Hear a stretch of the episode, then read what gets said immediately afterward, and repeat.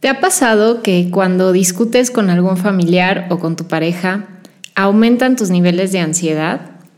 Esto es muy normal y en el podcast de hoy te quiero platicar por qué pasa esto y qué puedes hacer cuando se presentan estas discusiones de tal forma que no aumenten tu ansiedad.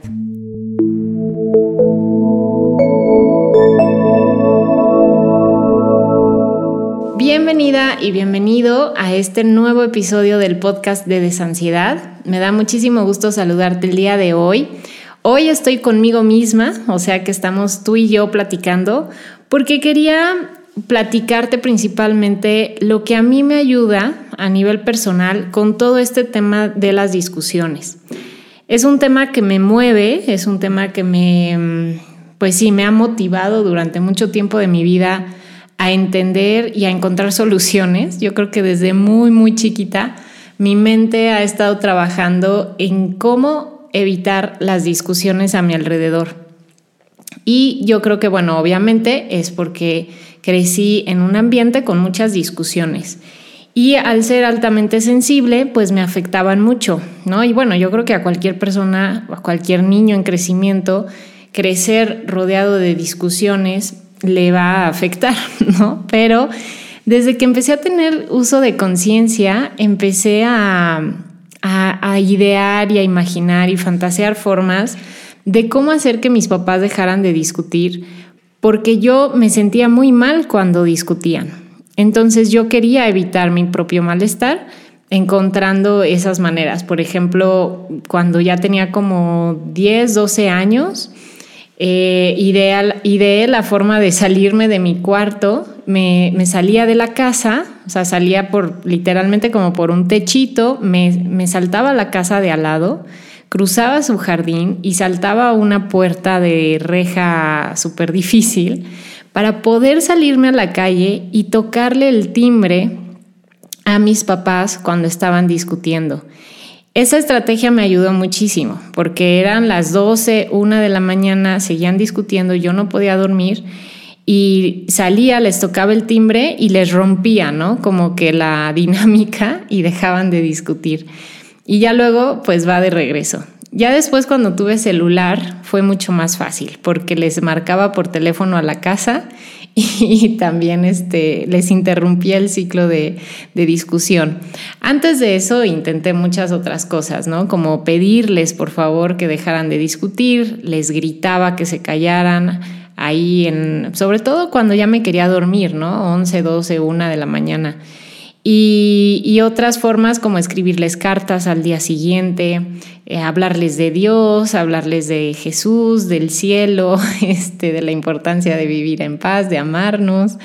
Y, algo que me sacaba muchísimo de onda era que después de estos eventos de discutir toda la noche, que la verdad pues sí era casi que todos los días, al día siguiente estaban como si nada, ¿no? En la mañana era así como ¿qué pasó ayer? ¿No? Y, nadie hablaba de eso, y nadie hablaba de los insultos, de las amenazas, eh, y para mí era como muy desconcertante, ¿no?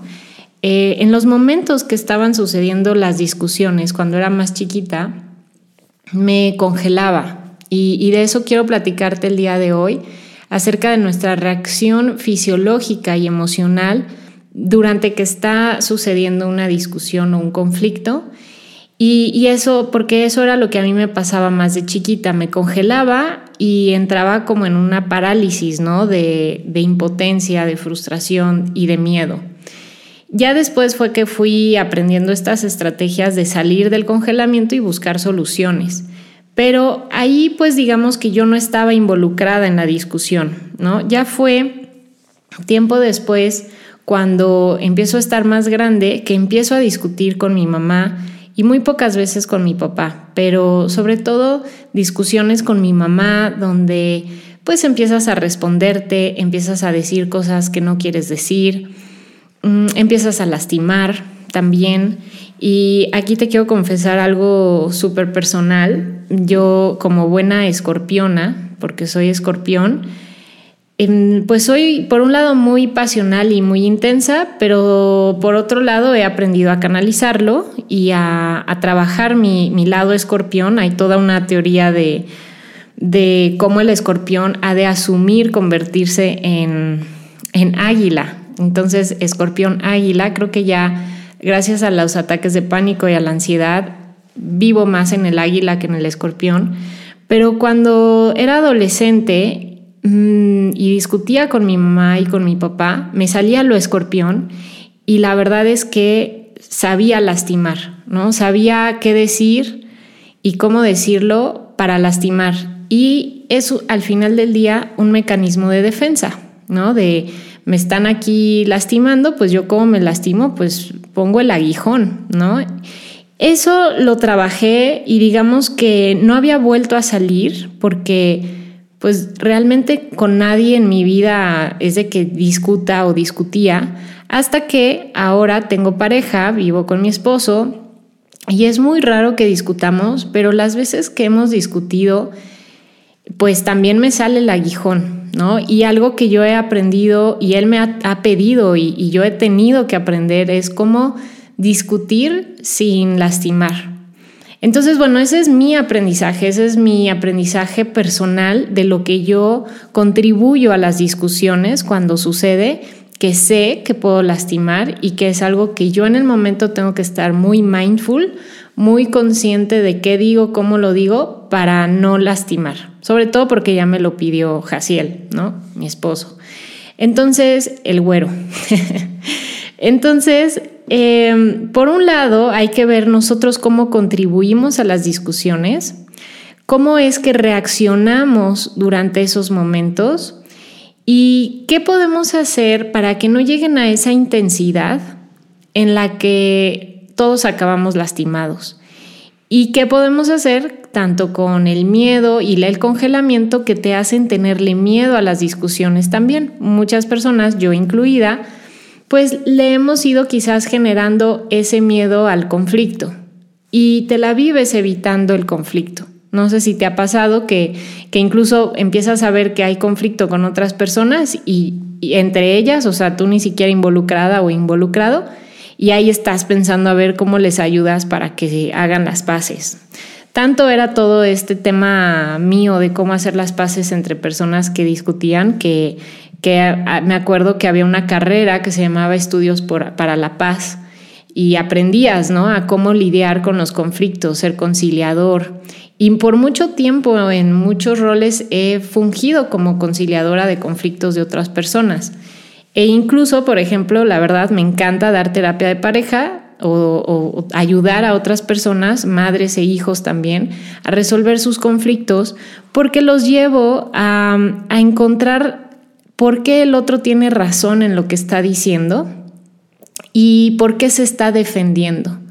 O sea, todos cuando discutimos lo hacemos por una razón válida de o algo que estoy necesitando y no sé cómo decirlo, o en algo me estoy sintiendo lastimado y me estoy tratando de defender.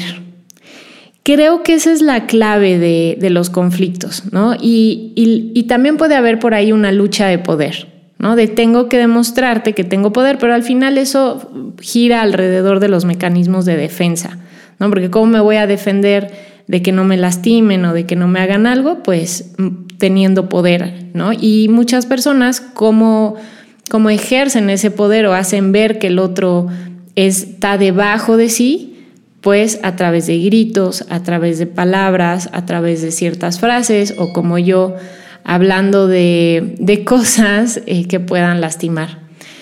Entonces, sí es importante que comprendamos por qué llegamos a esas discusiones, ¿no? Eh, nos estamos queriendo o defender o cubrir una necesidad.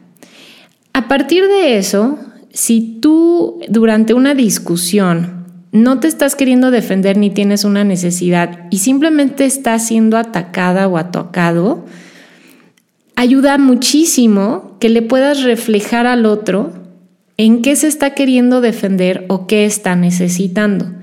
Y bueno, aquí está retador, porque el otro lo puede tomar como, pues, pues es difícil, ¿no? O sea, cuando alguien se quiere, se empieza a, discutir, quiere que el otro también discuta. Quiere entrar en esa dinámica porque de eso se retroalimenta como que el, enojo de ver que te estoy incitando a la discusión y el que tú les digas, ah, veo que necesitas reconocimiento, ah, los puede frustrar, ¿no? Porque no, yo quiero que aceptes que tú eres el culpable, ¿no? Entonces, eh, cuando eso sucede y, no, digamos, no estás habilitado con herramientas para llevar a la persona a darse cuenta, o sea, no, no la vas a hacer de terapeuta, ¿no? Y, y mucho menos si es tu familiar o tu pareja y están discutiendo. Lo más sano que hacer en esos momentos es tú saber que la otra persona está actuando por una necesidad o por una eh, sensación de protegerse, una necesidad de protegerse o una necesidad de, de, ser respetado, de ser reconocido, aceptado, pertenecer. Esas son nuestras necesidades que cuando vemos que no se están cubriendo, podemos optar por el mecanismo del enojo para hacer que eso suceda. ¿sí? El enojo o el empuje o la defensa.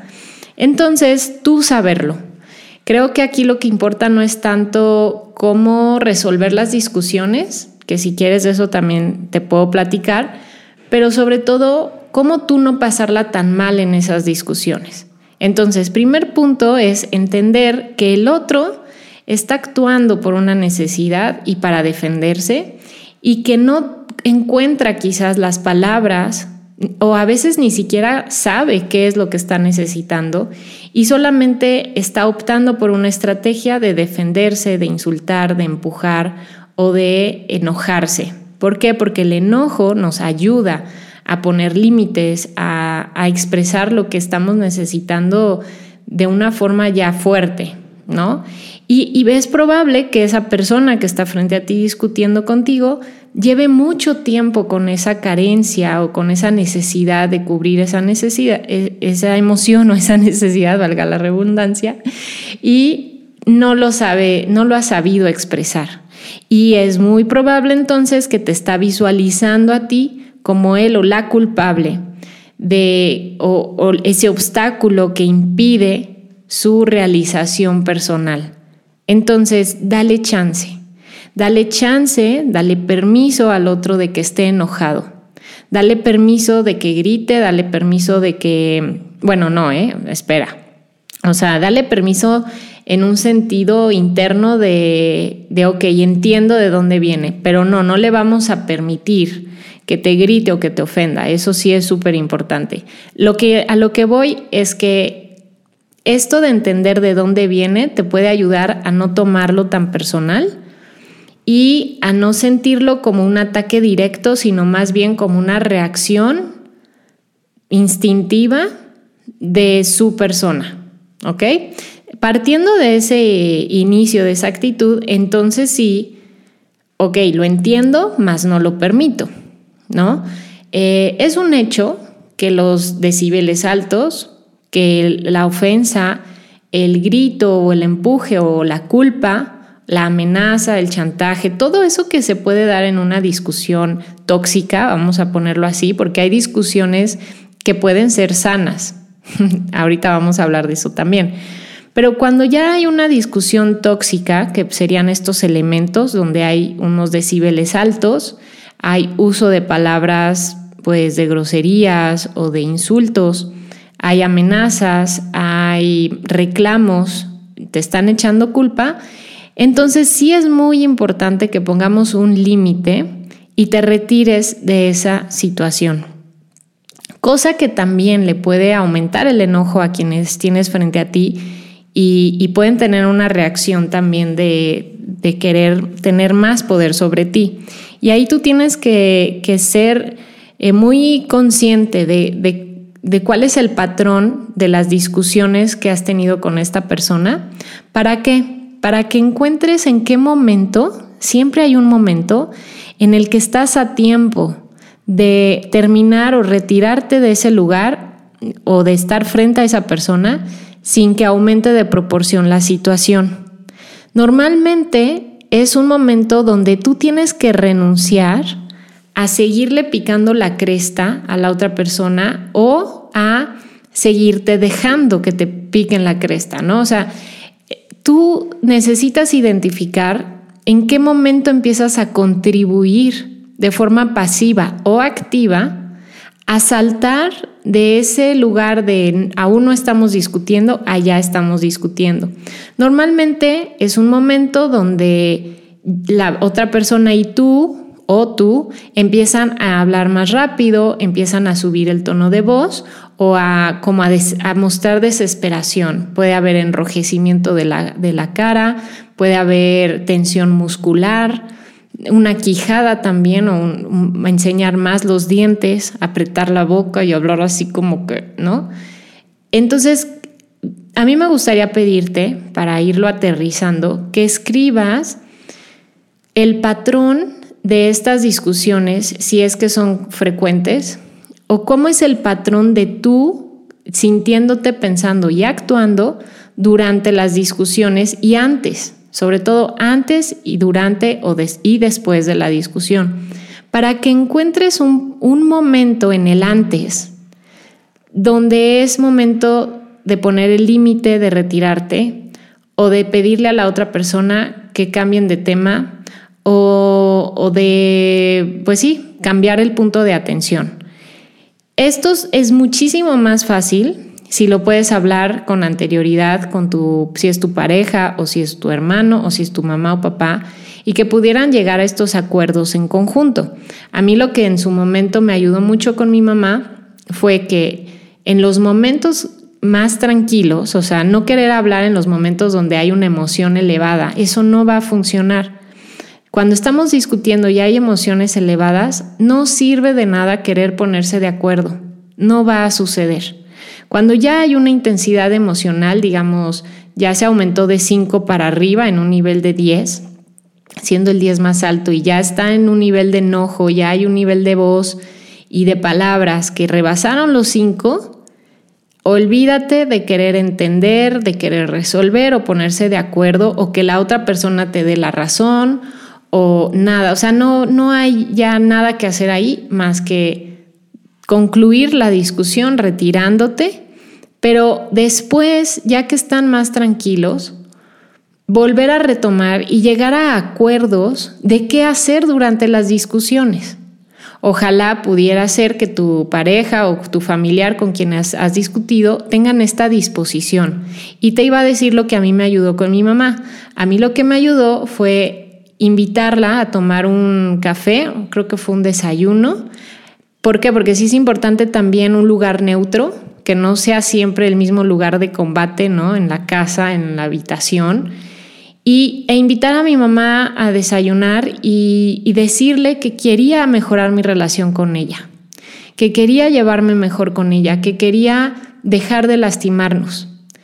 Y que para eso pues le pedía ciertas cosas, ¿no? Y ahí fue donde le pedí, pues que cuando estuviéramos discutiendo mm, nos interrumpiéramos y dejáramos de hacerlo, que, que, me hablara más de lo que sentía, que me escuchara más, en muchas cosas, ¿no? Con mi pareja, con Jaciel, hacemos lo mismo. Cuando, y esto fue al inicio de la relación, lo hacíamos más, cuando habían, bueno, no, al inicio de la relación todo era hermoso, ¿no? Y, y enamoramiento feliz. Ya después, como al año, fue que empezamos a discutir, o antes, ah, no me acuerdo, a los dos días, no, no es cierto. Como a los, es que me acordé que como a los tres meses tuvimos nuestra primera discusión y em, las, las primeras veces que discutíamos, pues lo hacíamos como desde esta reacción mm, que todos traemos temas ahí por sacar con nuestras parejas. O sea, nuestra pareja se convierte un reflejo de nuestras sombras, se puede convertir también en tu punching bag, eh, en el sentido de que llegas a descargar todas tus frustraciones y necesidades ahí. Y en un principio, si los dos no lo trabajan, pues vamos a seguir en una dinámica disfuncional. El punto es decir, oye, eh, quiero ser mejor persona contigo y en la relación, podemos mejorar la forma en la que discutimos para que no nos salgamos lastimados. Y entonces hablar de cómo discutir. Creo que en lugar de ponernos el foco de hay que dejar de discutir, nunca más quiero presenciar una discusión, se trata más bien de cómo mejoramos nuestra manera de discutir de tal forma que sí nos podamos entender, que sí podamos llegar a un acuerdo y que no nos lastimemos. Y ahí fue que fuimos a un curso de pareja, fuimos a terapia de pareja, empezamos a leer el libro juntos de mm, Los hombres son de, Marte, las mujeres son de Venus. No lo acabamos de leer, pero la verdad es que sí tiene información buena. Yo después leí el libro de, em, este, de David Burns, del amor, se me fue ahorita cómo se llama, ahorita te digo. Y también eh, yo ya había leído muchos libros de Walter Rizzo, que casi siempre habla del amor y la pareja y todo eso. Pero no había realmente tenido la oportunidad de practicar cómo discutir y, y, no lastimarnos y llegar a un acuerdo. En primera porque solamente había tenido una relación de pareja pasada donde estuve un año, pero con él nunca discutimos. era mi, mejor amigo y nos llevábamos tan bien que realmente nunca tuve la oportunidad de practicar discusión. Con mis amigas y mis amigos tampoco había discutido, solamente con mi mamá, quizás a veces con mis hermanas y, y con Jaciel. Entonces fue como llegar a una experiencia totalmente nueva y con todo esto del retiro de pareja, todo lo que fuimos aprendiendo, trabajé en aceptar que era un hecho, que era muy probable que íbamos a volver a discutir, que somos diferentes y que nos estábamos poniendo de acuerdo. Y que mientras no hubiera una violación a nuestros derechos, ¿no? O sea, no hubiera faltas de respeto y no hubiera insultos o obviamente eh, contacto físico, eh, podíamos aprender a discutir de una forma positiva. Entonces lo que nosotros hacemos, ya para hacértelo así como más práctico y lo que realmente ya en el momento hacemos, es que si uno se empieza a, a elevar su emoción y tú te das cuenta, porque casi siempre uno se da cuenta, uy, el otro se está enojando, ¿no? Y ahí lo que hacemos es, si el uno o el otro se da cuenta, pues nos lo decimos, oye, eh, ok, veo que te estás enojando, veo que esto es muy importante para ti. ¿Te parece si lo platicamos después? O sea, antes de que empecemos a engancharnos en la discusión, lo pedimos, pedimos el time out, pedimos tiempo de receso, de irnos cada quien a hacer algo y cuesta muchísimo trabajo porque estás enganchado en quererle hacer ver al otro que tú tienes la razón o quererte defender. Entonces se necesita este acuerdo previo y práctica, no creas que nos salió a la primera. Y ya si estás enganchado en la discusión y, y algunos de los dos nos damos cuenta de, oye, ay, chin, ya nos enganchamos, ya nos estamos, no estamos yendo a ningún lado, entonces lo decimos, oye, no estamos yendo a ningún lado, eh, estamos muy enojados, seguramente los dos tenemos nuestras razones para estarlo, tiempo fuera, ¿no? Y sí tenemos nuestra clave de tiempo fuera. O luego, y esto nos ayudó también ya al ser papás, si uno se empieza a enojar con, con nuestros hijos, bueno, con Ari, que es al que le ha tocado que nos enojemos un poco más, con Zoe bebé todavía está muy chiquita, ¿verdad? Pero si alguno eh, se empieza a desesperar y el otro se da cuenta, entramos igual así, oye, tiempo fuera, y, y el otro se va, ¿no? Se va y ya tú te encargas. Entonces es una estrategia porque básicamente cuando la emoción ya subió de una intensidad, ya no tiene caso seguir queriendo aleccionar, queriendo hacerle ver al otro o hacerle explicar tus razones y comprender que en una discusión vas a querer tener la razón, no dialogar, no llegar a acuerdos, estás luchando por tener la razón. Entonces después es platicar sobre eso, a ver qué realidad estás viviendo tú, porque yo estoy viviendo esta otra. Nos ponemos de acuerdo y entonces ahí ya negociamos y llegamos a nuevos acuerdos, que luego es muy probable que se rompen, pero nos lo recordamos. Oye, ¿te acuerdas de este acuerdo? Y entonces, como te decía, llegamos a este acuerdo de cómo discutir. Y entonces, si vemos que la intensidad se está elevando, más bien nos vamos a descansar y volvemos a platicar, siempre con el foco puesto de querer entender al otro. Y creo que esa es la clave ya para, digamos, lidiar con las discusiones y, no llegar a eso y entendernos mejor, es querer entender al otro, por qué se siente así, por qué me está diciendo eso y saber que su percepción es válida. Siempre y cuando dentro de los marcos del respeto y sí, o sea, si alguien te está diciendo, hay, eh, no sé, en una relación de abuso o de violencia muy tóxica, por ejemplo, que te dicen, oye, te fuiste y me fuiste infiel y tú para nada, pues no te vas a ponerle a darle la razón de, ah, sí, tú sientes que fui infiel, ¿no? Y, está a punto de lastimarte esa persona. No, o sea, ahí es retírate de la relación, ¿no?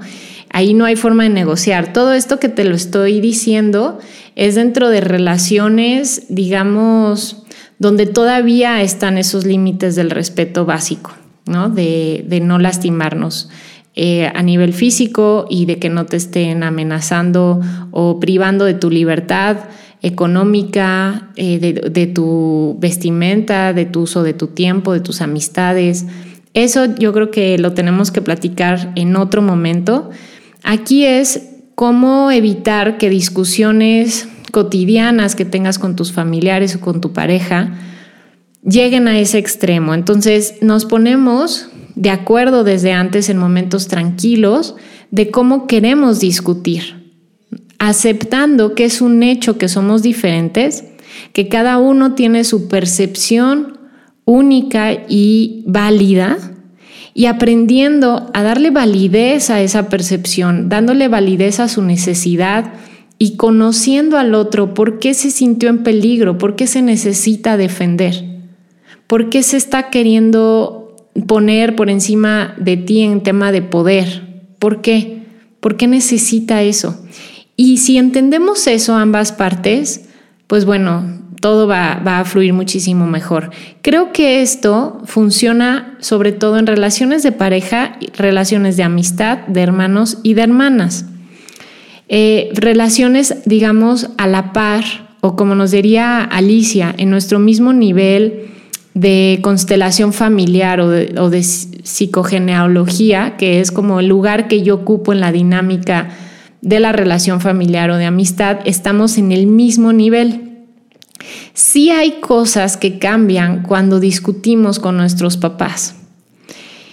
Y, ahí es importante que, híjole, trabajar muchísimo el no querer cambiarlos, porque puedes mejorar la dinámica y puedes platicar con ellos, pero es mucha aceptación de su forma de ser y tú poner los límites que necesitas poner.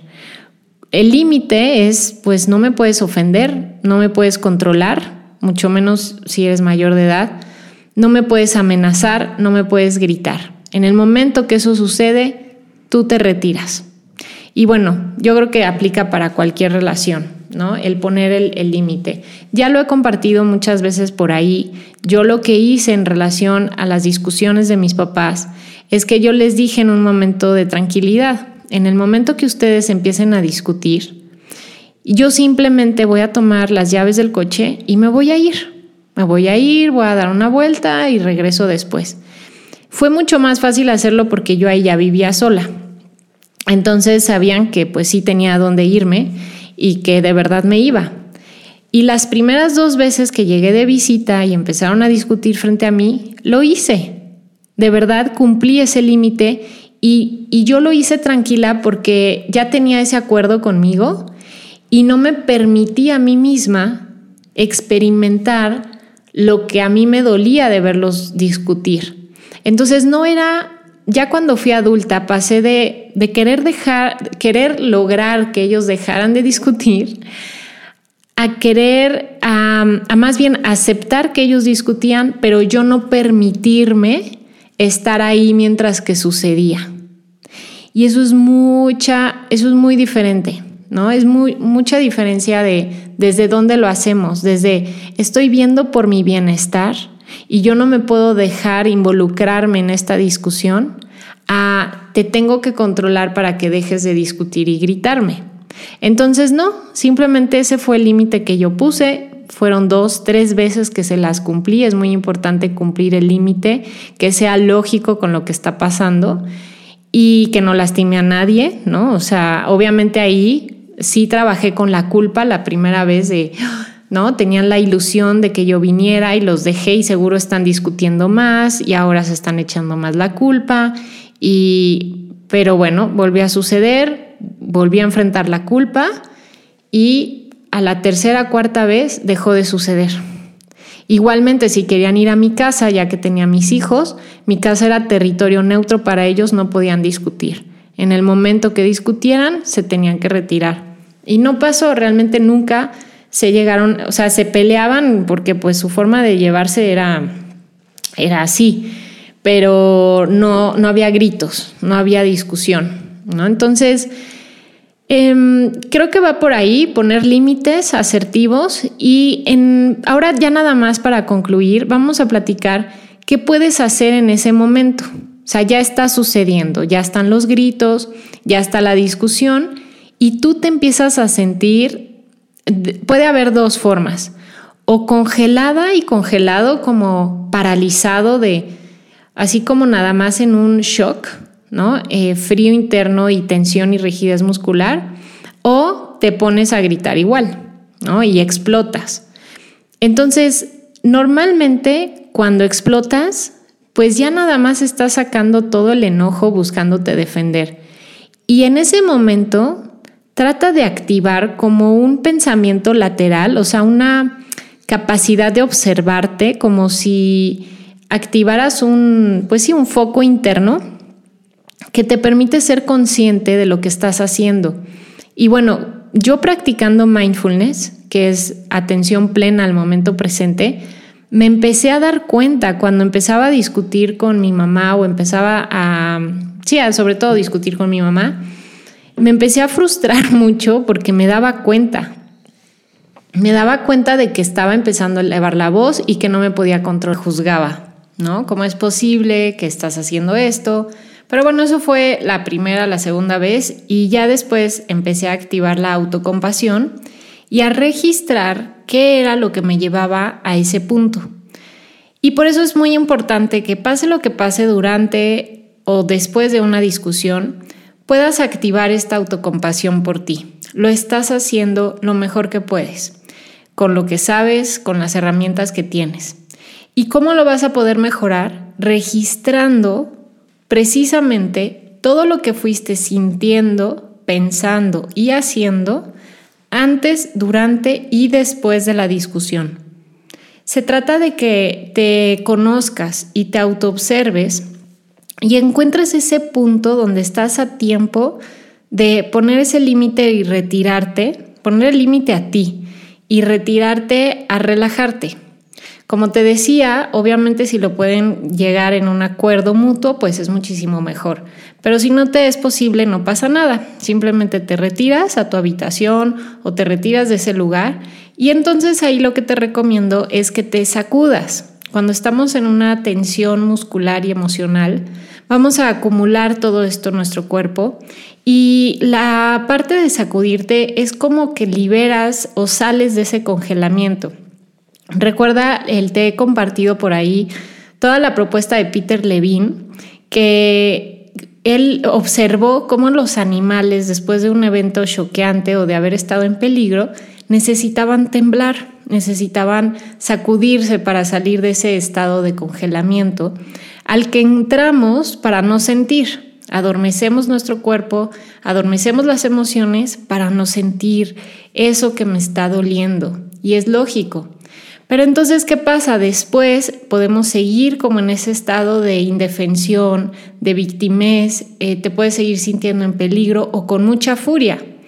Entonces, lo ideal es que pudieras sacar todas esas emociones contenidas de una forma positiva, como por ejemplo sacudiendo tu cuerpo, eh, puedes con tus manos hacer como una especie de barrido por todos tus músculos de tu pecho, de tus brazos, eh, hacer unos pequeños saltos mm, quizás si lo necesitas apretar una almohada y ya después de que sientes que liberaste de esa forma, entonces sentarte a sentir tu cuerpo, a sentir toda esa adrenalina, toda esa tensión fluir, mientras que relajas tu estómago y sientes o conectas con tu respiración.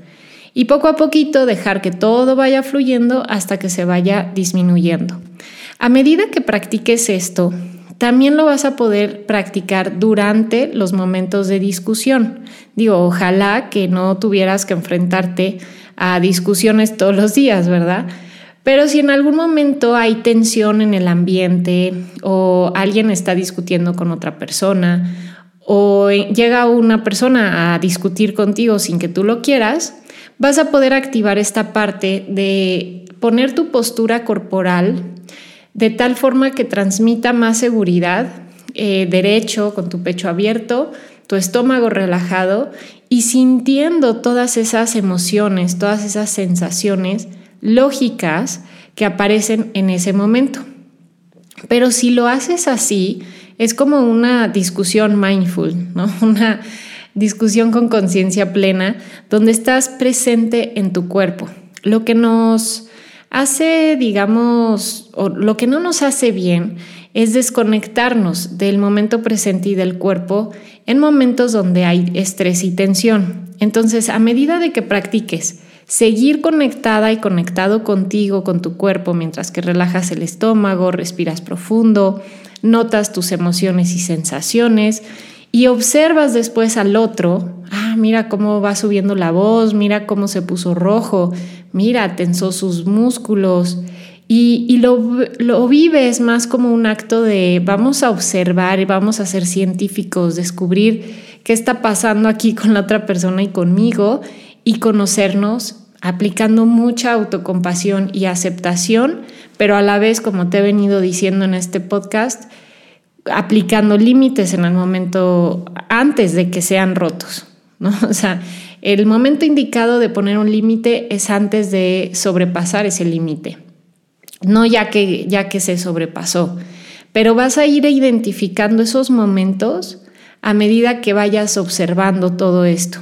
Y como te digo, al principio quizás, como estamos muy involucrados, nos cuesta trabajo llevar a cabo esta observación, pero si haces el registro después de qué sentí, qué pensé, qué hice, e, e, y puedes agregar uno más que es cómo me veía desde fuera, ¿no? O sea, porque tú puedes estar sintiendo mucho, mucho miedo, pero a lo mejor desde fuera te veías enojado, entonces tu familiar no sabe que tienes miedo, solamente sabe que le estás gritando. Entonces descríbelo como si fuera una escena de una película, a ti y al otro. Y todo eso, yo creo que el conocer, el observar, el conocerte y observarte, es la clave para entender. Y al entender qué está pasando, vas a encontrar las formas tú misma, tú mismo, de darle la vuelta a esta situación, de evitarlo de una forma asertiva. No nada más evitarlo por miedo, sino realmente resolver las causas de lo que nos lleva a estas situaciones que no queremos. Sí creo, como te decía, que no, no mereces y, y algo que es importante, ¿no? Es tener esa confianza y esa autoestima de saber que no mereces vivir en medio de ambientes con muchas discusiones, no mereces que se te grite, no mereces que se te maltrate en ningún sentido. Y no porque sea un familiar tuyo, no porque sea tu pareja y ya firmaste un contrato, tienes que permitirlo. Pero al mismo tiempo las discusiones son parte normal de muchas dinámicas familiares, que normal no significa que sea positivo, ¿no? Pero puede ser que son discusiones donde tal cual no se te lastima, y, simplemente es que no se saben comunicar. Entonces, por un lado es no rechazar el conflicto en su absoluto, o sea, aceptar que entre relaciones personales es normal y puede ser sano y positivo que exista el conflicto si aprendemos a discutir viendo la necesidad del otro, viendo la percepción del otro, sin querer tener la razón y más bien querer entender qué está pasando con el otro pero al mismo tiempo bajo estos límites del, respeto. Eso creo que sí es posible. No evitemos el conflicto, aprendamos a discutir de una forma asertiva y salgámonos de las dinámicas tóxicas y disfuncionales que son quizás las que te vienen generando ese aumento de ansiedad durante las discusiones.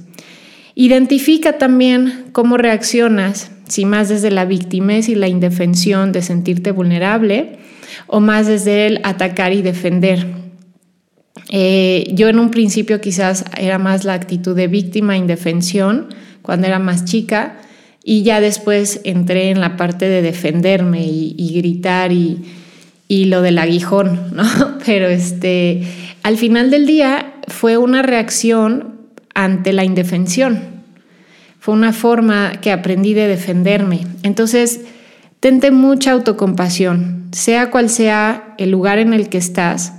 Tente mucha autocompasión y reconoce que tan solo estás buscando sobrevivir, igual que el otro y que si encontramos esa necesidad profunda, esa causa profunda entre nosotros que nos lleva a eso y lo platicamos y nos hacemos, nos asinceramos, va a ser mucho más fácil. Pero como te digo, a veces esto no lo podemos, digamos, podemos hacer nuestro mejor esfuerzo para que el otro mejore con nosotros la relación, pero hay momentos donde, donde ya no necesitas seguirte esforzando y ahí hay que saber identificar en qué momento voltear hacia otro lado y emprender tu camino y tener dosis, ¿no? Si ya sabes que siempre vas a andar discutiendo con tu mamá, por ejemplo, pues tener dosis donde pues ya más de dos, tres horas de convivencia, quizás vas activando más la paciencia, este, te, te das mucho tus espacios, tus tiempos. Y eso creo que es algo importante en relación a las discusiones. Cuando estamos mucho tiempo juntos, es más fácil que, que hayan estos roces. Necesitamos tomar distancia, hacer otras actividades, ver otras personas, hablar con otras personas. Todo eso nutre tu capacidad de aceptar y lidiar mejor a la, a la, persona con la que convives más, sea tu familia, tu pareja o tus hijos. Entonces, Creo que esos son los puntos principales. llévate de tarea lo del registro, la aceptación, la autocompasión, el reconocer en dónde y a qué hora necesitas poner límites y si te es posible hablarlo, hablar estos puntos con tu familiar. Y, y bueno, te dejo también ahí de tarea que busques sobre la técnica de negociación que la he compartido dentro del programa de Dale alas a la ansiedad, si estás ahí, ve a la sesión de trabajo de poner límites, decir que no. Me parece que ahí te compartí la técnica de negociación de Rosenberg y si no, investigala y bueno, estaré compartiendo yo creo que más de eso porque es una técnica de resolución de conflictos muy importante que ya cuando los dos están en de acuerdo de, de aprender a lidiar con el conflicto, pueden aplicarla y les va a ir súper bien. Así es que bueno, pues me dio muchísimo gusto compartirte desde mi experiencia personal y abrir esta parte pues vulnerable de mí, aceptar ante ti esto que te comparto de, de, de cómo yo he manejado las discusiones Espero que te ayude. Recuerda que también tú puedes encontrar tus propias formas de lidiar con todo esto. Solamente sé muy honesta y honesto contigo de qué necesitas para estar más en paz con tus relaciones. Y recuerda que es posible, que lo mereces, que tienes el derecho de vivir en paz, mereces vivir en paz con todo y que hayan diferencias con otras personas y tener relaciones más sanas y positivas. Te mando un abrazote y recuerda que estamos para apoyarte con el programa de Dale Alas a la Ansiedad, la terapia en línea y todos los demás cursos que encuentras dentro de Desansiedad. Te mando otro abrazo y seguimos en contacto. El próximo martes recuerda un nuevo episodio en el podcast de Desansiedad.